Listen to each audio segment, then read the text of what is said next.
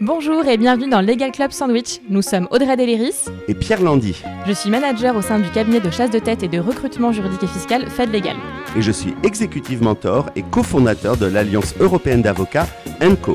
Nous sommes également les fondateurs du Fleet Network, French Lawyers in Tech, le réseau qui réunit plus de 350 juristes dans la tech et en start-up. Dans notre émission, nous recevons des invités issus du domaine du droit qui nous parlent de leur métier, nous partagent leur retour d'expérience et nous donnent des conseils. D'autres spécialistes et experts viennent également éclairer la communauté juridique. Le Legal Club Sandwich s'adresse à tous ceux qui veulent passer un bon moment en notre compagnie, de nos invités, mais aussi de celle de l'India le Sauvage, coach de prise de parole en public et experte en processcom, qui nous donnera également tous ses conseils. Allez, on vous laisse découvrir ce nouvel épisode. Bonne écoute Bienvenue à tous dans Legal Club Sandwich, votre rendez-vous pour passer un bon moment et découvrir du contenu juridique de qualité mais dans la bonne humeur qui nous caractérise dans l'émission. C'est le début aujourd'hui de la saison 7. Qui l'eût cru lorsque pendant une pandémie mondiale, nous avons lancé ce, euh, podcast que nous nous retrouverions euh, là pour le 59e épisode, donc le 60e la semaine prochaine. Voilà, je sais compter jusqu'à 60 et donc je suis ravi de vous retrouver ainsi que mes acolytes euh, Audrey et Nindia. Comment allez-vous d'ailleurs? Passez de bonnes vacances? Très bien. Formidable. Donc, pour ma part, je suis Pierre Landy, je suis avocat au barreau de Paris, je suis passé par Disney, par euh, Ledger, et on en reparlera euh, dans un instant. Maintenant, je suis euh, exécutive mentor à destination principalement des directeurs juridiques, des avocats, des équipes juridiques pour qu'elles développent leur leadership, leur donnent le meilleur d'eux-mêmes.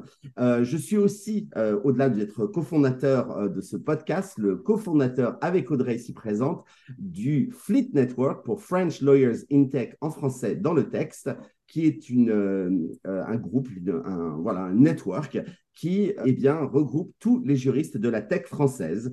Et on vient de passer le cap des 600 membres. Voilà, nous pouvons euh, vous l'annoncer euh, sur, ce, sur ce Club Sandwich de rentrée pour cette septième saison. Donc, comme je vous disais, pour mener à bien cette émission, eh bien, nous sommes trois chroniqueurs. Donc, je suis d'abord accompagné de Audrey, dont je viens de parler. Alors, Audrey, elle est manager au sein du cabinet de chasse de Fed Légal. Elle accompagne les directions juridiques, fiscales pour le recrutement, aussi bien en start-up que dans les groupes du 440, dans les secteurs de l'industrie, des services et de la tech.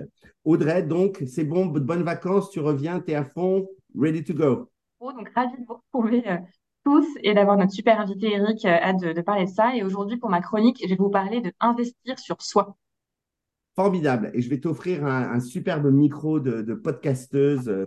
Euh, ça va être extraordinaire pour le look. Et j'ai aussi ici avec moi Lyndia Le Sauvage. C'est la coach de prise de parole en public que le monde entier nous envie. Elle accompagne les directions juridiques, mais aussi des directions euh, diverses et variées dans l'entreprise. Elle ne se limite pas aux juristes, qu'elle connaît pourtant très très bien, je tiens à le préciser. C'est une experte du modèle de ProcessCom et elle anime une formation exceptionnelle, je peux dire exceptionnelle parce que j'y ai moi-même assisté euh, il y a bien longtemps, mais ça ne se voit pas, euh, Théâtre des Variétés. Et euh, c'est une formation exceptionnelle de prise de parole en public que je vous recommande chaudement. Elle accompagne aussi en média training toute personne qui doit prendre la parole sur des interventions à fort enjeu, que ce soit des interventions dans des salles, dans des groupes ou même à la télévision. En tout cas, elle est voilà coach aussi en média training. Lindia, comment vas-tu?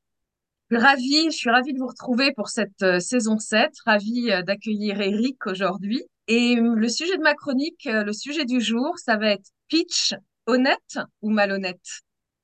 Ok, tout un programme. Alors donc, on en a parlé plusieurs fois. Aujourd'hui, nous avons Eric Larchevêque. Eric, merci d'avoir accepté notre invitation. Je suis ravi de te retrouver.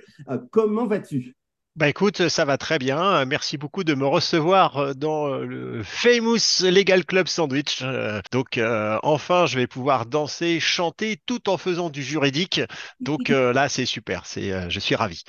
Absolument, et ça fait plusieurs années que je travaille, Eric, et je suis content que, bien qu'il vient d'avoir 50 ans, nous y sommes enfin, Eric. Donc, peux-tu justement te présenter à nos auditeurs? Bien sûr, donc bah, Éric Larchevêque, 50 ans, viens juste d'avoir de, de, de, les fêter. Je suis avant tout entrepreneur. J'ai créé ma première entreprise en 1996, j'en ai fait une dizaine et je suis surtout connu pour avoir cofondé Ledger, qui est le leader mondial des solutions de sécurité pour cryptoactifs. Hein, on fait des coffres forts pour protéger des cryptos comme, comme le Bitcoin. Ledger est une licorne française et je suis aussi investisseur. J'ai investi dans une cinquantaine d'entreprises et le, le grand public me connaît principalement par l'intermédiaire de Qui veut être mon associé, dont je suis en train de tourner la quatrième euh, saison. Donc, euh, pas encore la septième, hein, mais c'est la quatrième saison de Qui veut être mon associé. Là, on tourne et bien. on a notamment euh, Tony Parker qui est qui s'est joint à nous dans le, au niveau des panels d'investisseurs et diffusion normalement en janvier, février 2024. Génial, je suis trop content. On te retrouve. Euh, tu es euh, vraiment euh, voilà, celui qui traverse les époques, donc qui veut être mon associé. Quatrième saison pour toi. top nouvelle. Alors, du coup, aujourd'hui, quel message tu as envie de faire passer aux auditeurs de Legal Club Sandwich? Bah, en fait, c'est un message euh, qui se, qui se destine euh, principalement aux entrepreneurs, aux toutes personnes euh, qui, ont, qui doivent gérer leur business, donc aussi, pourquoi pas, des avocats, des juristes hein, qui sont aussi responsables de leur propre business. Et, donc, ce conseil, Pierre, c'est de serrer les fesses. alors, serrer les fesses, qu'est-ce que je veux dire par là? C'est qu'en ce moment, on vit une époque quand même économiquement compliquée, c'est difficile. Il y a une récession, il y a un ralentissement économique. Pour les entrepreneurs qui veulent lever des fonds, c'est difficile de trouver euh, de l'argent parce qu'il y a une baisse des liquidités.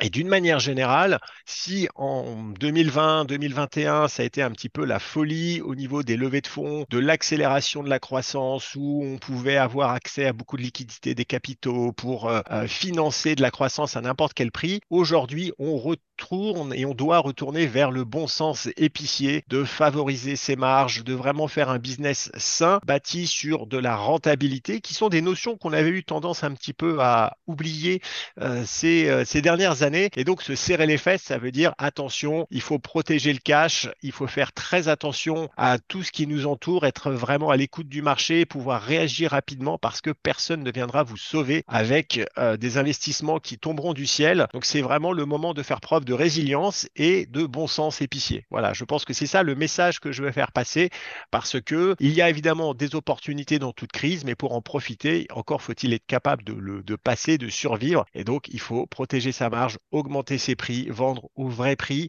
et puis construire tout doucement en fait son entreprise avec euh, patience, résilience, et euh, ce sera de cette manière en fait qu'on pourra euh, passer ces, quelques années difficiles parce que je ne pense pas que ce soit encore fini. On va pas repartir dans une croissance à tout rompre dans les, les, mois qui viennent. On va quand même avoir encore, je pense, quelques années très compliquées. Donc voilà, on rentre dans un moment difficile et donc serrons les fesses tous ensemble.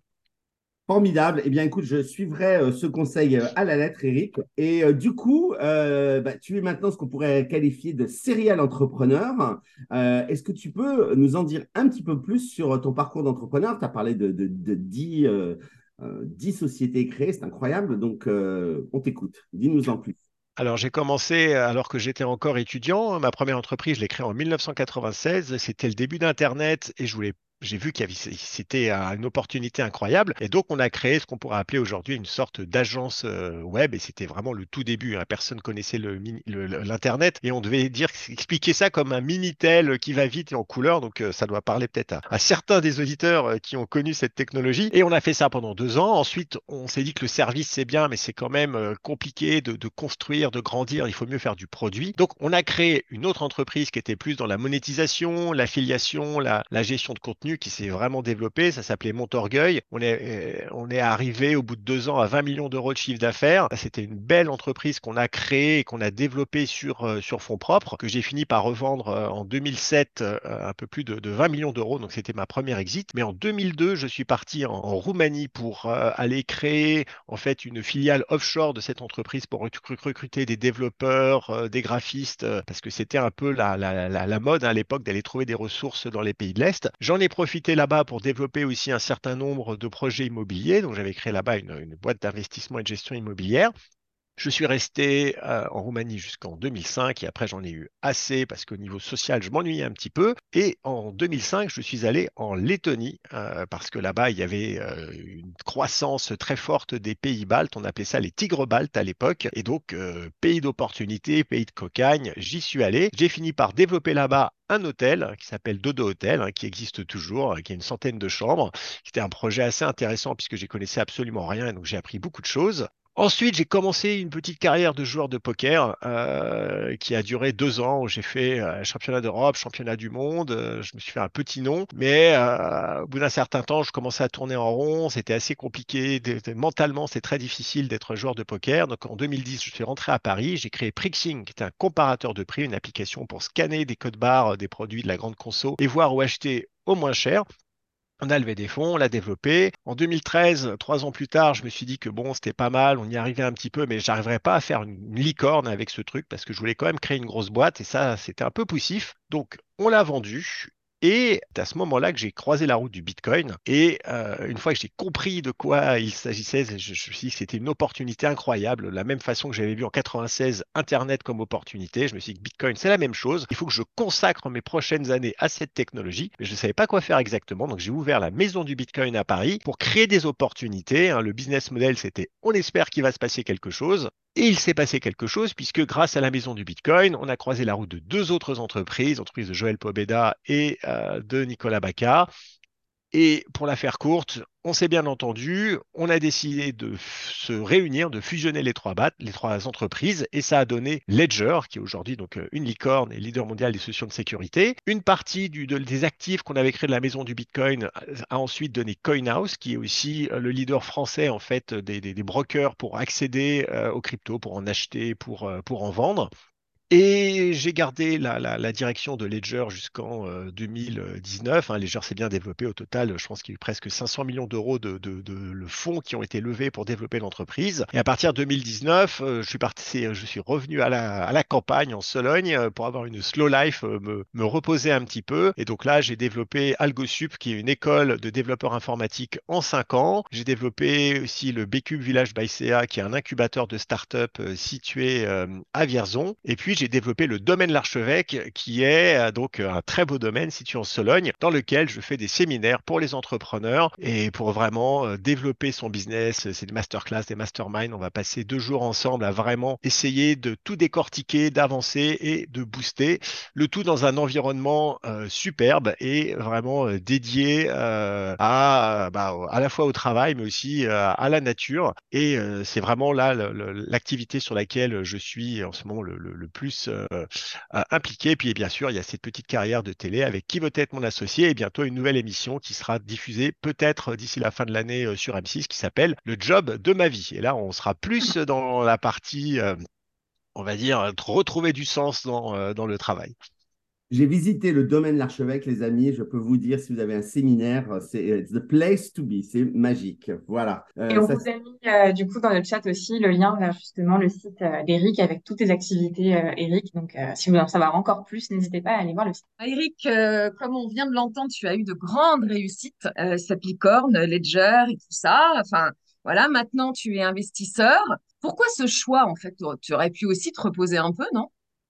Alors bah, c'est justement parce que je voulais me reposer que je suis devenu investisseur. Parce que de toute façon, je n'allais pas partir à la retraite, hein. il fallait que je m'occupe, mais je n'avais pas l'envie ou l'énergie pour me relancer vraiment dans une, euh, nouvelle aventure entrepreneuriale extrêmement forte, euh, comme créer une licorne et avoir des énormes ambitions, parce que c'est extrêmement difficile. Hein. Je, je sais quelles ont été les, euh, les, souffrances, les sacrifices, les difficultés, et sincèrement, j'avais, j'ai pas envie de recommencer. Et donc, je me suis dit que pour continuer à entreprendre, mais sans entreprendre, le mieux, c'est d'entreprendre avec les autres et donc d'investir, de suivre des entrepreneurs, des entreprises euh, et de vivre en fait par procuration cette aventure euh, entrepreneuriale. Et euh, je suis arrivé à un âge maintenant où j'ai envie de transmettre. C'est ça ce qui m'intéresse aujourd'hui, c'est transmettre mon expérience, de prendre plaisir à pouvoir aider les autres à se développer parce que c'est extrêmement gratifiant de pouvoir bah, transmettre des choses et faire gagner du temps aux entrepreneurs, essayer de les mettre sur la voie, de, de, de, les accélérer. Et quand on arrive à, à créer des étincelles de la réussite, eh bien ça c'est très très satisfaisant Et donc, de cette manière, ça me permet de rester actif, de continuer à étancher ma soif de curiosité, parce que je suis très curieux, j'aime faire plein de choses différentes, et tout en laissant travailler les autres, parce qu'à la fin, quand même, ceux qui bossent, c'est les autres, et moi, je reste tranquille dans mon domaine de Soloin à avoir ce que j'appelle cette slow life qui est aujourd'hui, euh, pour moi, vraiment très importante. Et euh, on avait une question. Ah, Pierre, tu voulais dire quelque chose je, je, comprends tellement Eric parce que j'ai pris la, la, même décision à 50 ans euh, quand j'ai arrêté de me dire c'est bon, c'est sympa la work-life après l'expérience Ledger et que maintenant je, je, voilà, je coach pareil, j'arrive, je, m'en vais, j'arrive, je m'en vais. Euh, je, suis à Biarritz là aujourd'hui. Slow life, je te comprends Eric. voilà, c'est tout, j'avais juste envie de dire ça. Eric, j'avais une question à te poser euh, parce que tu as investi dans beaucoup de sociétés. Tu nous parlais d'une cinquantaine de sociétés. J'imagine que tu as, eu un, as eu un choix à faire justement. Comment est-ce que tu choisis les sociétés dans lesquelles tu investis?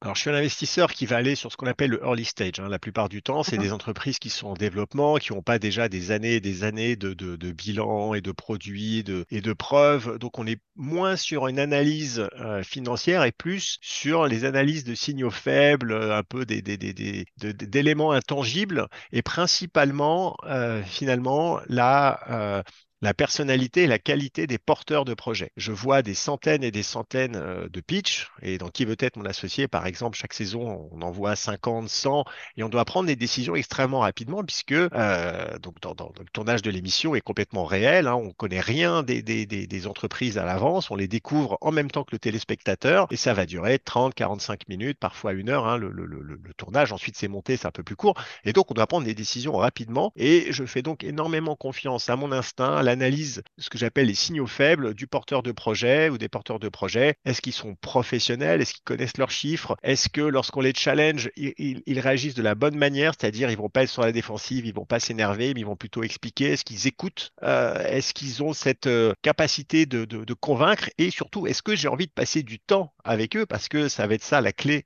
euh, de la réussite future, c'est de passer du moment agréable, euh, comme je suis en train de le faire avec vous, et donc de prendre du plaisir. Et si en face, je sens pas les gens me disant, oula, ça va être chiant, ou euh, on va pas se comprendre, ou alors c'est bizarre, il y a un truc que je comprends pas qui va pas, euh, j'irai pas. Et donc, une, je pense que 80% du chemin dans l'analyse des dossiers, en ce qui me concerne, en tout cas pour le early stage, c'est vraiment le fit et le feeling que je vais avoir avec les porteurs de projets. Et dis-moi, euh, tu... j'ai l'impression en regardant l'émission qu'il y a tout ce que tu dis, et puis tu as eu parfois aussi des coups de cœur, euh, des, euh, des, des, des, choses, c'est même pas. et ça, ça, dans la vie d'un entrepreneur, ça se produit aussi d'avoir cette espèce de tout d'un ben, peut-être pas très logique, mais j'ai le coup de cœur. Bien sûr, on a effectivement des coups de cœur, et, et il faut savoir que mon processus de décision, parfois jusqu'au dernier moment, je ne sais pas ce que je vais faire je me rappelle, pour prendre l'exemple de Frédéric Douin, qui est un, segment qui est un petit peu marqué, c'était un libraire qui était venu proposer euh, euh, son, son, projet de sauver un million de livres. Donc, on n'est pas du tout dans le projet entrepreneurial euh, et donc dans les chiffres, etc., mais plutôt dans une espèce de, de, projet de vie. Au début, je voulais vraiment pas y aller, ça m'intéressait absolument pas. Et plus ça va, plus il m'a convaincu et jusqu'au bout, je savais pas. Et donc, à un moment, il y a une sorte de, de, magie qui opère, qui se crée, qui peut se faire, je pense aussi que parce que c'est le format spécifique hein, de qui veut être mon associé, qui fait qu'à la fin, je vais y aller, je l'ai suivi. Et puis maintenant, ça fait euh, plus de deux ans, trois ans qu'on travaille ensemble, que, que je l'aide à se développer. Il était à mon anniversaire et puis voilà, il continue, il développe son projet et c'est super. Et euh, ce sont des beaux moments et qui permettent de, de, de, donner vie à, à des projets qui, d'un point de vue purement financier ou logique, bah, ça marche pas. Par contre, ça ne veut pas dire que c'est n'importe quoi et que euh, on perd l'argent parce que il y, a quand même un, vrai fond et on peut découvrir de ce côté-là en se, laissant la, la, possibilité, le choix d'ouvrir, eh bien de, se laisser tenter et aller vers des bonnes surprises. Alors, euh, bon, évidemment, hein, c'est Legal Club Sandwich, donc moi, j'ai une question à te poser. C'est euh, au-delà de ces coups de cœur, euh, quand on est on investit, quand on est investisseur, quels seraient tes conseils? À quoi faut-il faire attention? Tu sais que nous, les juristes, on aime bien toujours savoir à quoi il faut faire attention pour conseiller au mieux les gens, les gens qu'on accompagne.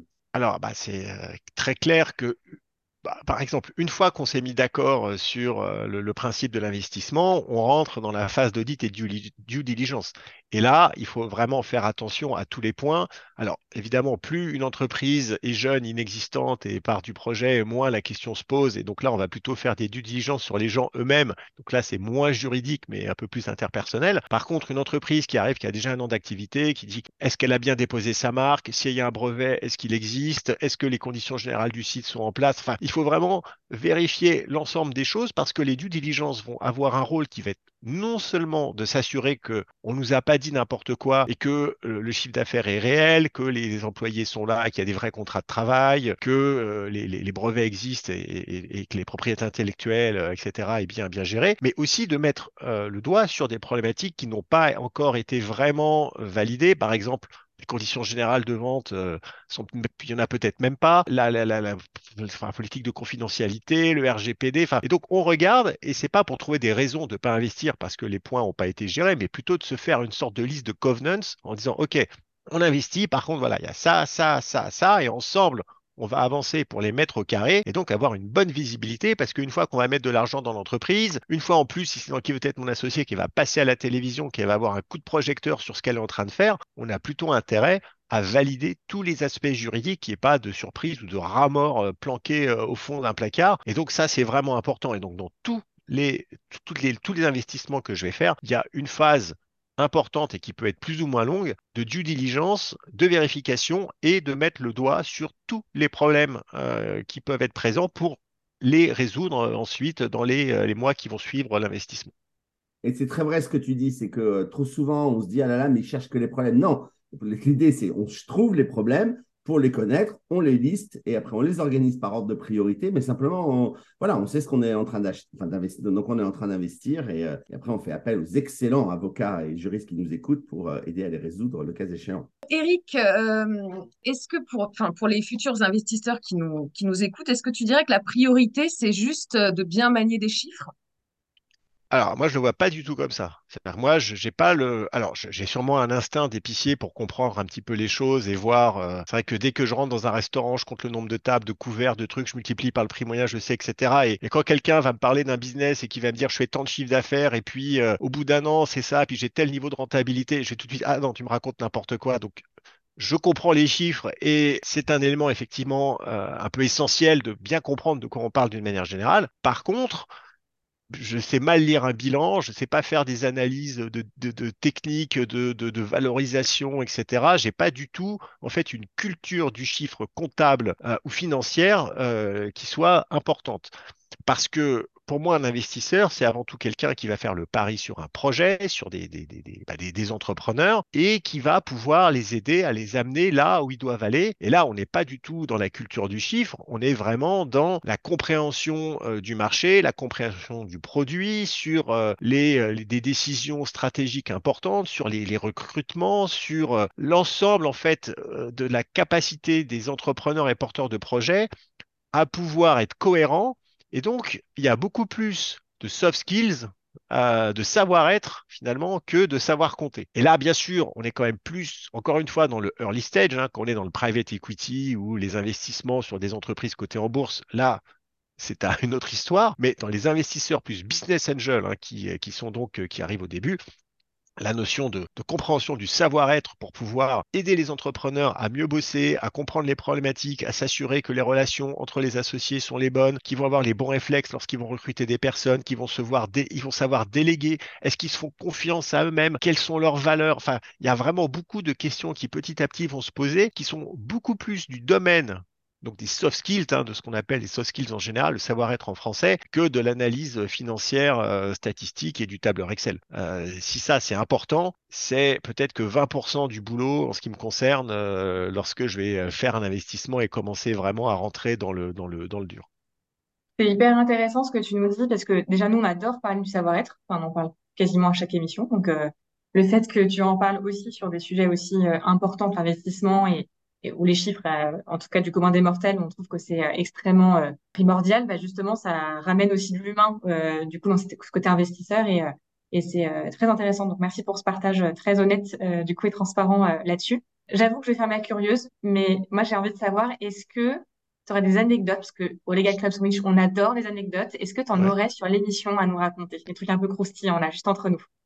Ouais, bien sûr. Alors, bon, croustillant, je sais pas, parce que c'est- c'est- il se passe pas de choses croustillantes, euh, à part les dérapages d'Anthony Bourmont, dont je ne peux faire euh, écho euh, à cette antenne, sur cette antenne. Non, quelques anecdotes. Je, je, euh, bah, je, je peux en raconter, en raconter une déjà pour commencer, euh, qui, qui, qui était le début. En fait, euh, initialement, j'étais pas, j'avais rien à faire hein, dans le casting de qui veut être mon associé en tant que, que- qu'investisseur, parce que j'étais pas connu du grand public. Mais j'ai rencontré un peu les producteurs par hasard et j'ai mis le pied dans la porte et euh, j'ai j'ai- un peu insisté, leur expliqué pourquoi je vais faire l'émission. Et donc, à force de persévérance, ils ont fini par me mettre en fait en tant que euh, remplaçant. Ils ont dit, Eric, euh, t'es gentil, on t'aime bien, mais personne te connaît. En plus, t'es dans la crypto, laisse tomber pour expliquer ça sur M6 à Madame Michu. Mais euh, si jamais quelqu'un est malade euh, ou il y a un problème, vu que c'est des productions qui coûtent assez cher, euh, il faut qu'on ait un spare. Donc voilà, c'est tout ce qu'on peut te proposer. Bah, je dis, ok, pas de problème, bien sûr, avec plaisir. Et donc, je me suis ramené lors, lors des essais et j'ai eu le, le- l'occasion un peu de montrer sur un test bah, comment je me comportais ça s'était plutôt bien passé, donc ça les a rassurés. Mais ensuite, surtout, euh, un jour, ce qui s'est passé, c'est que Marc, donc Marc Simoncini, hein, qui fait partie du programme,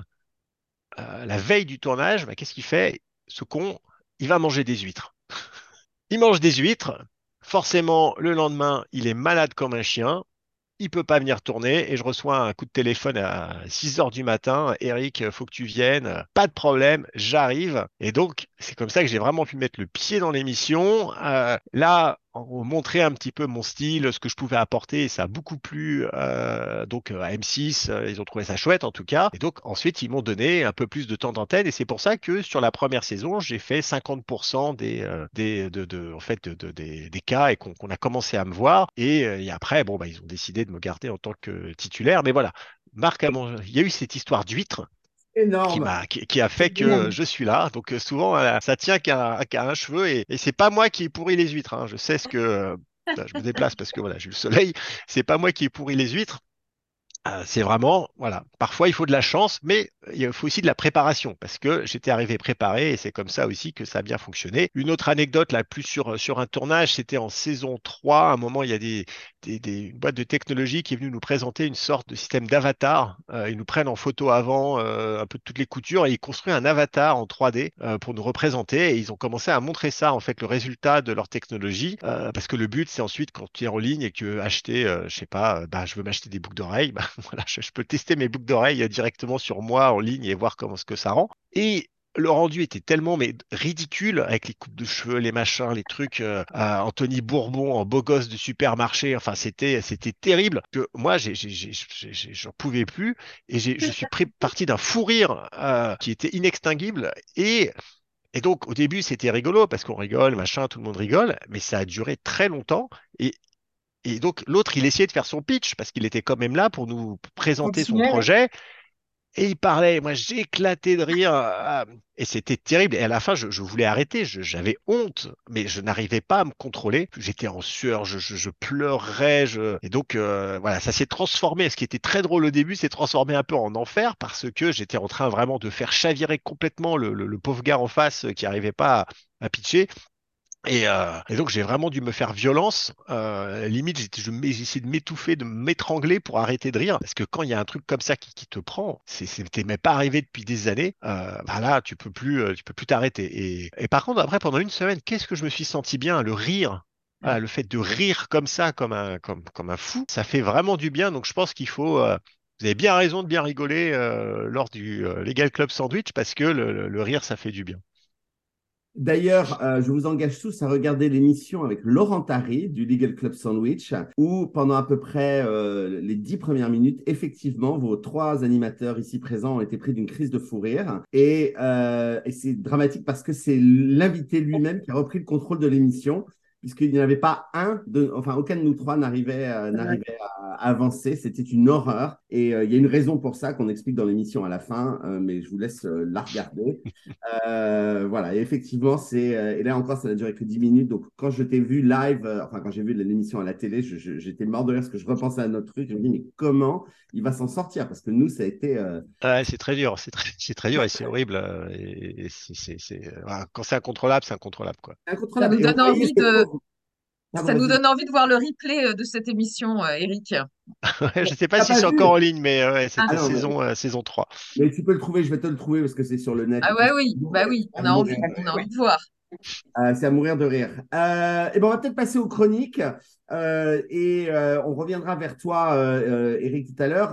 on va laisser Yes. nos poser des questions dans le chat.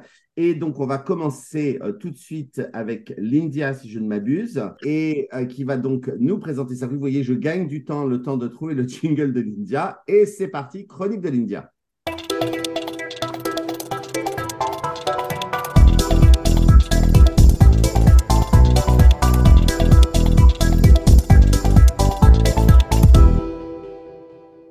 Le thème de cette chronique aujourd'hui, le pitch honnête ou malhonnête? Alors non, Audrey, ce n'est pas une recette toute prête sur le pitch, mais plutôt une alerte sur les bonnes pratiques ou mauvaises pratiques dont j'ai été le témoin en préparant mes clients à cet exercice exigeant. Alors le pitch, c'est quoi? C'est présenter un projet, une idée ou vous-même euh, de manière concise et persuasive. Le temps est très court, hein, ça va de une minute à quatre minutes selon les circonstances. L'objectif, c'est susciter l'intérêt de votre auditoire, donner envie d'en savoir plus ou même investir, n'est-ce pas, Eric, dans votre projet. Alors, c'est une bande-annonce et ça peut changer votre vie. Alors, qui dit pitch aujourd'hui dit storytelling, raconter une histoire. Je me méfie d'ailleurs de ce terme pitch. Rien que ce mot, pour moi, ça sonne faux, mais ce n'est que mon avis. Et c'est là que je mettrai mon premier warning. On a beaucoup entendu d'histoires et le pitch démarre parfois par, par exemple, à la naissance de mon premier enfant, je me suis rendu compte du nombre incalculable de déchets liés aux couches jetables, etc., etc., pour nous proposer un nouveau concept durable pour les nouveau-nés. Alors, la plupart du temps, l'histoire, elle est cousue de fil blanc et ça discrédite absolument tout ce que vous allez dire derrière même si votre projet est exceptionnel. Ne racontez pas d'histoire. Ça ne marche pas. Le public n'est pas dupe. Racontez une histoire, mais la vraie, ou du moins soyez le plus honnête possible. Bien sûr, on peut quelque peu romancer pour la beauté du discours, mais avec subtilité et authenticité. Deuxième warning, vous parlez souvent trop de vous. La première idée, c'est de capter l'intérêt du public, et pour cela, impliquez-les, ne misez pas tout sur vous, mais sur eux. Et l'être humain, n'oubliez pas, a besoin euh, qu'on s'intéresse à lui. Exemple, Audrey, Eric, Pierre, si on parlait chocolat, je vais vous inviter à vivre une expérience qui va vous faire voyager sur divers continents en goûtant aux différentes saveurs que nous offrent les fèves du Brésil, du Venezuela, de Madagascar aussi, etc., etc. Vous voyez, allez convoquer des images et des mots qui parlent à votre public. Et puis ensuite, on va parler un peu de soi, évidemment. Puis, lors de mes différents voyages à travers le monde, je suis partie à la recherche des crues les plus intenses. Et là, on comprend en fait que c'est votre curiosité et votre envie de découvrir qui a fait que vous êtes lancé dans le projet. OK? Troisième warning. Qu'est-ce que votre public y gagne? Si vous êtes face à des investisseurs, alors il va falloir annoncer des chiffres, des KPI, des points clés pour ancrer les bénéfices. Soyez clair et honnête dans ces propos. Il en va de votre fiabilité. N'oubliez pas, vous avez peu de temps et cette partie business ne doit pas passer à la trappe. Quatrième warning. Attention à ne pas parler trop vite. On a tendance à vouloir trop en dire en peu de temps et donc on, va vite. C'est une erreur, on ne retiendra rien. Le pitch, c'est une bande-annonce. On doit avoir envie d'en savoir plus. C'est pas le film, c'est pas tout le film que vous devez nous montrer. Cinquième warning. N'essayez pas d'être quelqu'un d'autre et soyez le plus sincère possible. Si vous êtes jeune, sorti d'école d'ingé avec un brillant projet, vous avez assez d'atouts pour plaire. Ne jouez pas un rôle. Bien souvent, avec les maladresses de la jeunesse, on excuse certains écueils. Laissez votre passion et votre conviction transparaître. Bien sûr, travaillez votre posture. Ce n'est pas un étudiant que l'on veut voir, mais un futur chef d'entreprise. Un chef d'entreprise en devenir qui a envie d'avancer et qui est prêt à affronter les aléas de l'entrepreneuriat avec audace et courage. À l'inverse, euh, si vous vous positionnez comme l'entrepreneur de l'année, la future licorne, alors que vous n'avez pas encore obtenu le moindre chiffre d'affaires, vous risquez de passer pour un imposteur, ce qui aura, euh, ce qui ne donnera pas du tout envie euh, d'investir sur vous. Sixième et dernier warning, pas de par cœur. La plus grande erreur, c'est le piège absolu. Vous vous enfermez dans ce cas dans un exercice qui, appris par cœur, va s'entendre et on n'entendra plus que ça. Le par cœur, c'est le métier de l'acteur et ce n'est pas le vôtre. On peut apprendre par cœur sa première phrase et sa chute, mais pas le reste. Répétez, ayez votre trame en tête, mais soyez dans le moment présent. Vous savez ce que vous allez dire, pas au mot près, et tant mieux.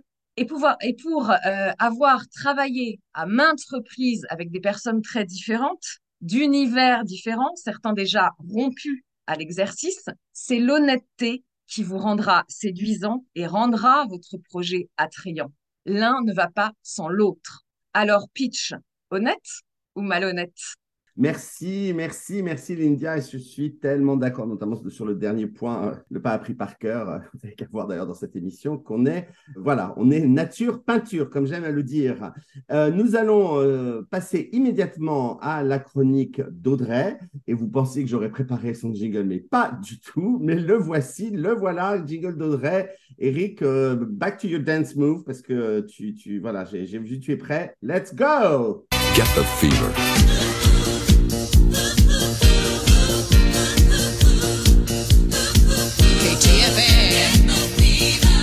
C'est dommage si vous écoutez uniquement, vous ratez quelque chose. oui, je pense qu'on va lancer un petit truc euh, Pierre et Eric pour une chorégraphie euh, du coup, donc euh, c'est beau à voir. On vous encourage à regarder les replays en vidéo. Sans transition aucune, moi je vais vous parler du coup d'investir sur soi, parce qu'on a parlé investissement financier avec Eric Larchevêque, et moi pour cette chronique de reprise, j'aime bien parler de l'humain, de la carrière, qui est ce que j'essaie de conseiller en tout cas avec plein de conseils à chaque fois. Donc concrètement, comment on fait pour investir sur soi? Première chose, on se forme avec des nouveaux diplômes, un MBA par exemple pour les juristes, les directeurs juridiques. L'idée, elle est toujours d'apprendre, de grandir.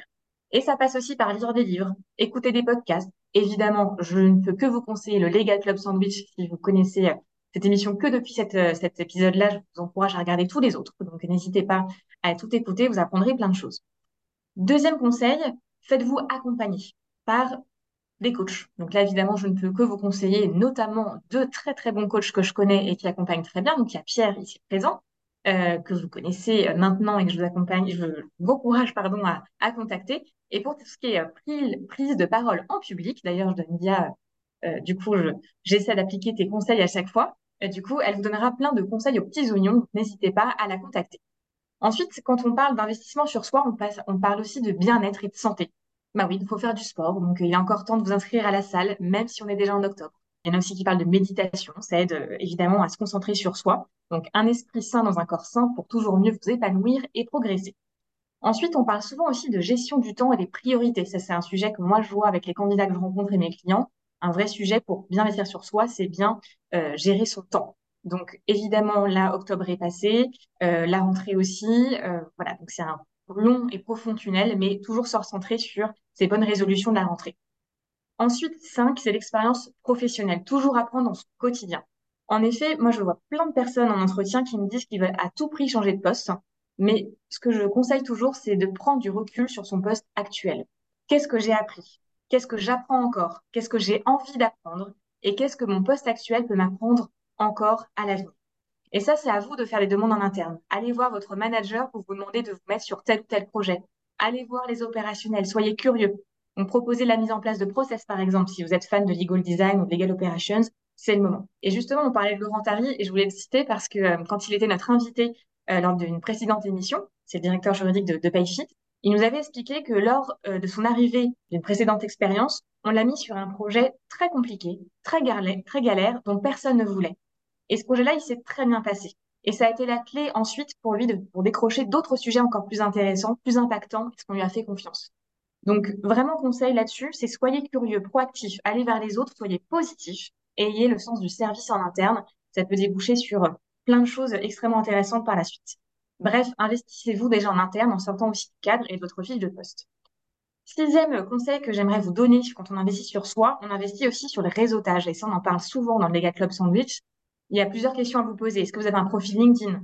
Euh, S'il vous plaît, si vous n'en avez pas un, euh, créez-le. Est-ce qu'il est à jour euh, Voilà, quand on est sur LinkedIn, c'est pas seulement parce qu'on est à l'écoute du marché, même si c'est très bien d'être à l'écoute du marché, c'est très sain. C'est, ça permet en fait de faire vivre son profil, de s'informer, d'être en contact avec des anciens collaborateurs, des personnes qu'on a croisées lors de deals, qu'on pourra ensuite recontacter très facilement si on a besoin d'un avis, une recommandation. c'est aussi le moment de, de les féliciter quand ils changent de fonction. Voilà, donc LinkedIn, ça sert à ça aussi. Autre question que vous devez vous poser, est-ce que vous faites partie d'un réseau professionnel? Là, je m'adresse plutôt aux juristes. Si vous êtes justement membre d'une équipe, rejoignez la FJE. Si vous êtes directeur juridique, rejoignez le cercle Montesquieu, par exemple. Et si vous êtes juriste ou DJ dans la tech, j'espère que vous avez bien saisi que vous devez absolument rejoindre le Fleet Network.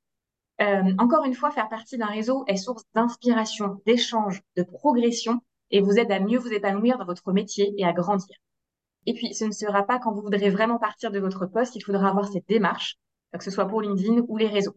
Il est révolu le temps où le vivons heureux, vivons cachés fonctionnait pour les juristes qui veulent changer d'entreprise. Il faut être visible sans pour autant être de toutes les sorties, je vous rassure.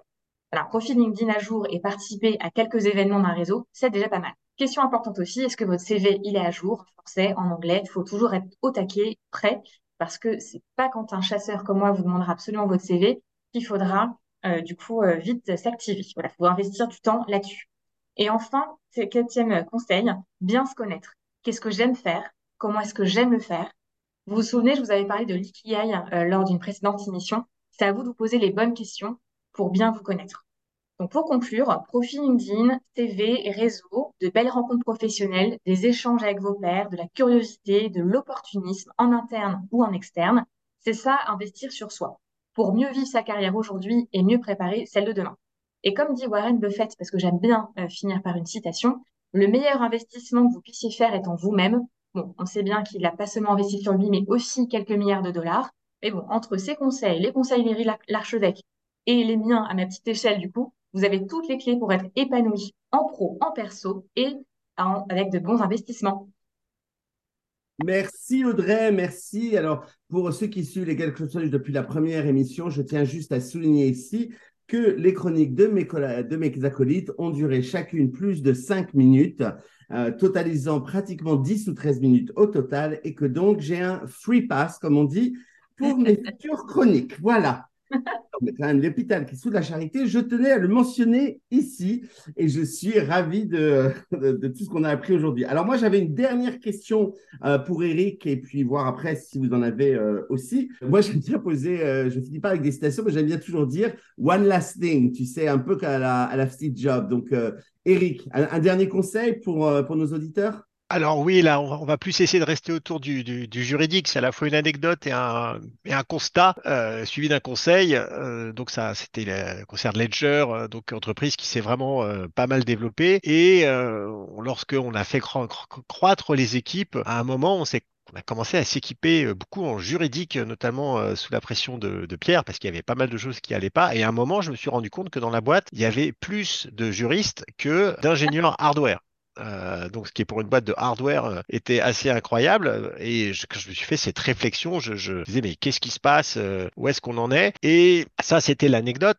Le, le, constat, c'est qu'il y a quand même pas mal d'entrepreneurs euh, ou de, de, CEO, de dirigeants euh, qui n'ont pas la culture du juridique, qui savent pas ce que c'est, qui savent pas que c'est pas qu'ils pensent pas que c'est important, mais qui se rendent pas compte finalement en fait de tous les enjeux, de toute la complexité, de la nécessité de euh, regarder beaucoup de choses et que quand on commence à tirer la ficelle, surtout quand une entreprise commence à croître et dans le monde entier, qui a vraiment beaucoup de, sujets, on se retrouve avec beaucoup de points à traiter. Et, donc ça, c'est le constat que bah, on n'est pas forcément, on sait pas trop ce genre de choses. Et donc le conseil, là c'est plus le conseil euh, aux amis les, les, juristes, c'est n'en voulez pas trop à vos CEO, aux personnes avec qui vous travaillez, ou partenaires. C'est parce que en fait ils n'ont pas cette culture, ils savent pas euh, que ce qu'il y a toutes ces problématiques et on n'y pense pas forcément. Et donc euh, bah, quand si vous êtes traité parfois comme la dernière roue du, du, carrosse, bah la cinquième roue du carrosse, bon bah c'est voilà c'est normal. Je pense que c'est un problème culturel et rien contre vous, ce n'est pas contre vous, amis juristes. Voilà, Et nous ne le prenons pas personnellement, mais nous ne doutons pas que bientôt aussi les entrepreneurs français